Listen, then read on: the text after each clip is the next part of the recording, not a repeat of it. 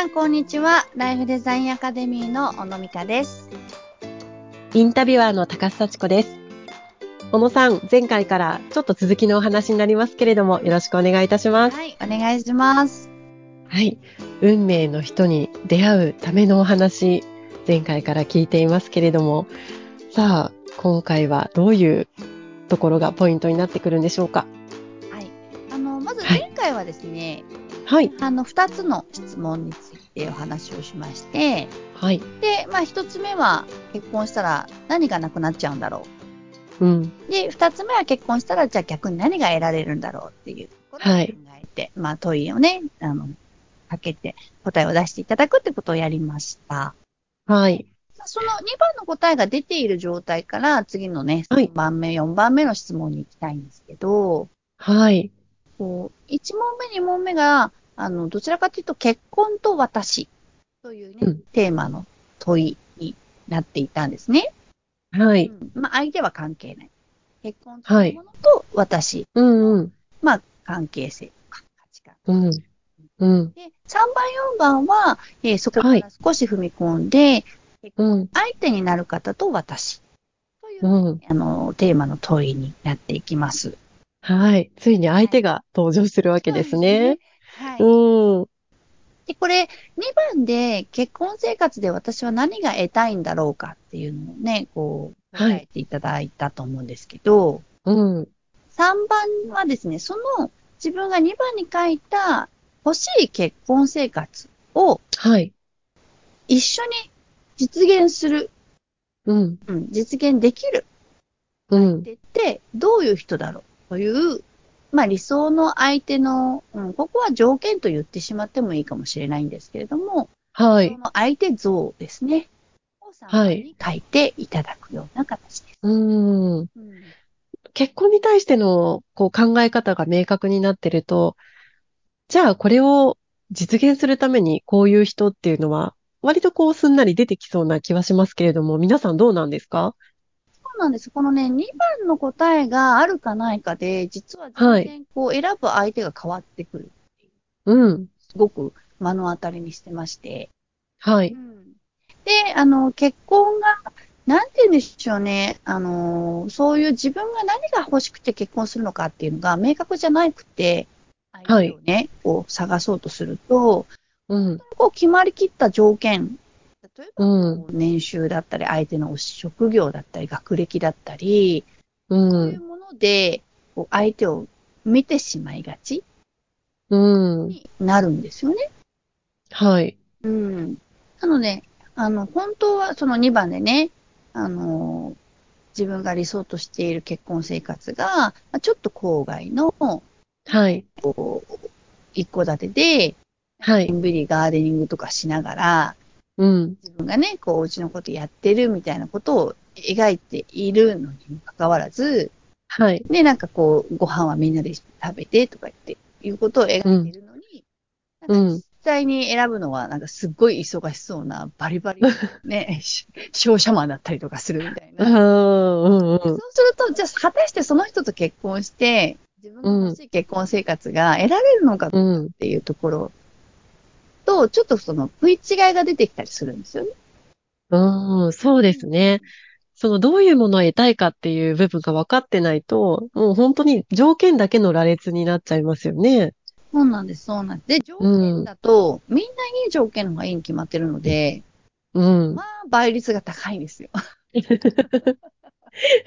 そうでしょうね。うん。はいで、でも、あの、どれだけでも私は、こう、高望みをしていいと思っているし、うん。ね、自分が欲しい結婚生活のために、うん。本当にその人が必要だ、そういう人と出会う必要があると思う、思うような相手であれば、うんどれだけでもこう、素敵な、こうだ、誰から見てもそれは高望みだよねって言われるような人だったとうん。も、自分がその人だと思えば、こう、描けばいいと思うんですよね。うん。はい。うん。まずはやっぱりそこの誰っていう、誰と私は生きていきたいんだろうっていうことが描けないと、うん。相手選びってなかなかこう難航してしまったりするよね、と。うん。逆にこう、確固たる、ここは外せないっていうポイントがあれば、こう、それに合う方を、うんうん、見つけて、うん、そうですね。で、結婚生活って、結はい。局その、一人のね、私たち個人の人生のうん、上に乗っているようなものなんですよ。はい。生活が土台になるわけで、私たちがこう、豊かに幸せに生きるっていうことが土台で、うん、まあ、実現するための手段として結婚生活があるっていう捉えていうん、て、うん、そうすると私たちは、えっと、どこで、誰と、どんなことをして生きることができたら幸せなのかっていう、まずは自分の個人のことを考えてほしいん。ですね。なるほど。うん、うん。はい。そうすると、今は都会に住んでるけど、実はどこでって言われたら、どこで生きれたら幸せって言われたら地元なのかもしれないし、はい。近くなのかもしれないし、うん、ね、海外なのかもしれないし、はい。こう、自分の選択によって全然変わると思うんですよ、それって。うん、うん、そうやって、例えば海外で暮らしたら幸せって思ってるのに、はい。なんかこう、都会で忙しくしてる人と結婚しちゃったらいけないじゃんって話。そうですね。うん、うんうん、これは実際にあの、クライアントさんも何年も前ですけど、クライアントさんの例で、あの、やっぱり海外でお仕事がしたいって言ってね、はい。で、いたんだけど、まあ親御さんがこうもう、海外怖いから、うん、結婚してくれっていうふうに言われて、う結婚活ん、動してて。うん、で、その時に出会ったんですけど、はい海外で本当は暮らしたいっていうふうに言うから、うん、うん先に海外じゃないっていう。うん、うん、うん。親御さん反対したんですけど、先に海外、はい。あの、彼女は行ったんですよね。へえ、あの、素敵な方でやって、うん、婚だっていう例があったりするので、うん、うん、うん。まず自分がどういうね、人生を送る、どこで誰と何がしたいかっていうのが明確になると、じゃあそれを一緒にやってくれる人はどういう人なんだっていうのが見えてくる。なるほど。うんそうすると、じゃあどうやってそういう人を見つけたらいいのかってなりますよね。あ、そうですね。でもなんかね、うんあの場所が分かってくるわけですよね。どこで暮らしていきたいと思っているのか。うん、うん、だったらこう、誰と出会った、その、例えば都会で出会ったとしても、ゆくゆくはうん、自分はちょっと郊外に行きたいんだよねとか、田舎に行きたいんだよねみたいな話が出たら、うんおってアンテナがおってうん引っかかったりする。ううんん、うん、うん。っていうのはえー本当にその、人柄がどういう人か、うん、どういう人のそばになら自分はこうご機嫌でいられるのか、みたいなね。うん、だからお金は持ってるかもしれないけど、人間としてみたいな人と結婚するのもどうかなって思うじゃないですか。うん、そうですね。そうか。なるほどね。そうすると、じゃあ、はい。まあ理想像ですね。うん。そうすると、4番目はどういうことになるんでしょはい。4番目は、結局うん。3番が相手に望むことううん。で、すよね。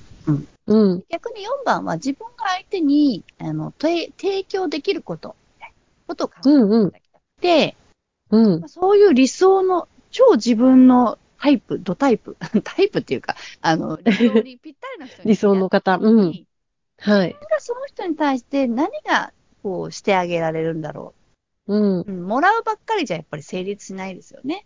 そうですようね。ん。え、できることないかも、とかね。うん、結構これもね、3そうですね番の質問には皆さんもりもり書けるんですけど、はい。4番となると、パタッとペンが止まる。自分がね、確かにどういうことが提供できるのかって。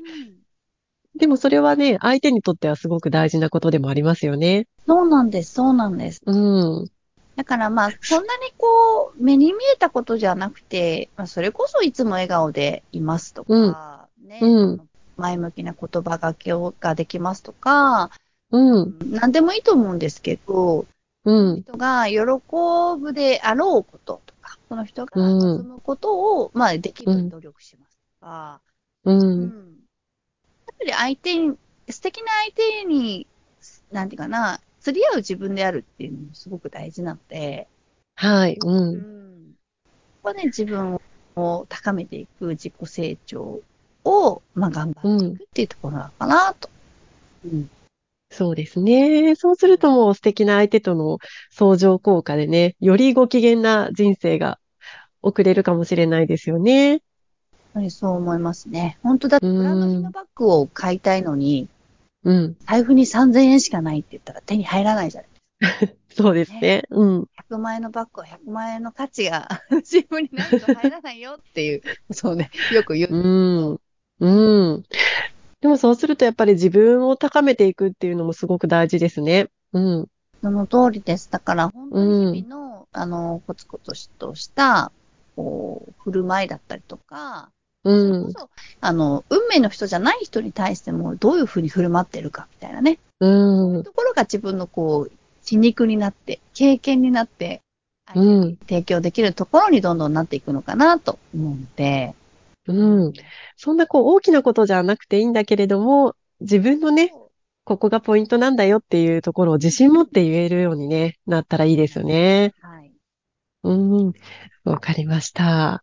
運命の人。